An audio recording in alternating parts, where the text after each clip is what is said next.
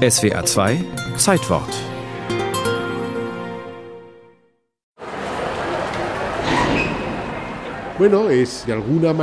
Es ist ein Museum, dessen Geschichte unmittelbar mit der Geschichte Spaniens verbunden ist. Sagt Miguel Falomir Faust, der derzeitige Direktor. Und es ist fast unmöglich, das eine vom anderen zu trennen. König Ferdinand VII. hat die Idee und das Geld. Spanien hatte 1813 gerade den Unabhängigkeitskrieg gegen die Franzosen gewonnen. Der junge König schmiedet Pläne für ein neues Museum in Madrid. Sein Vorbild der Pariser Louvre, der schon 1793 eröffnet worden war. Das war zu einer Zeit, als man viele Museen gegründet hat. Es war ein Ausdruck für den damaligen Zeitgeist. Man wollte Zugang zu Bildung und Kultur ermöglichen. In diesem Zusammenhang hat man auch das Prado-Museum gegründet. König Ferdinand lässt ein altes naturhistorisches Museum umbauen. Hier auf dem Prado oder auf Deutsch übersetzt der Wiese des heiligen Hieronymus präsentiert Ferdinand seine königliche Gemäldesammlung zum ersten Mal den Untertanen.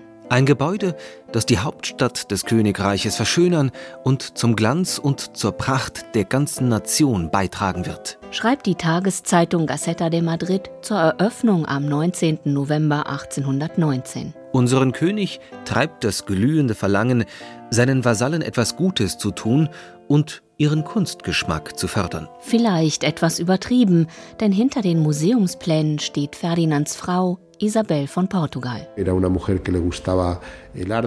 Sie war eine Frau, die die Kunst liebte. Es gibt Bilder von ihr im Museum, auf denen sie neben den Konstruktionsplänen steht. Aber es stimmt natürlich, ohne die Sammlung des Königs wäre das Museum vermutlich nie eröffnet worden. Den Anfang machen 311 Gemälde. Zu sehen ist ausschließlich spanische Malerei von Künstlern wie Diego de Velázquez, Bartolomé Murillo oder Francisco de Goya. Also Maler des 16., 17. und 18. Jahrhunderts. Bis heute ein Schwerpunkt der Sammlung.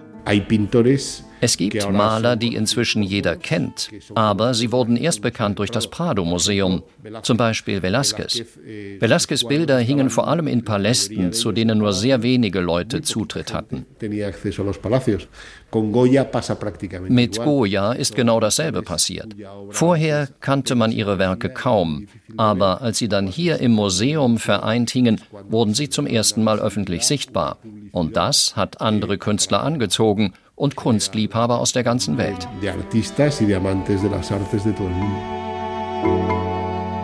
Der Prado wird zum Kunstmecker und übersteht alle Zeitläufte nahezu unbeschadet. Ein Publikumsmagnet mit jährlich rund drei Millionen Besuchern und mit seinen etwa 35.000 Werken eines der bedeutendsten Kunstmuseen der Welt.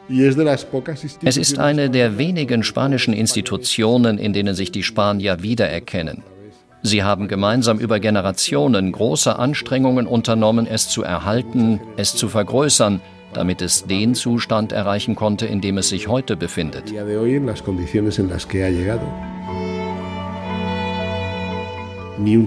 Nicht ein einziges Bild des Museums ist jemals verkauft worden.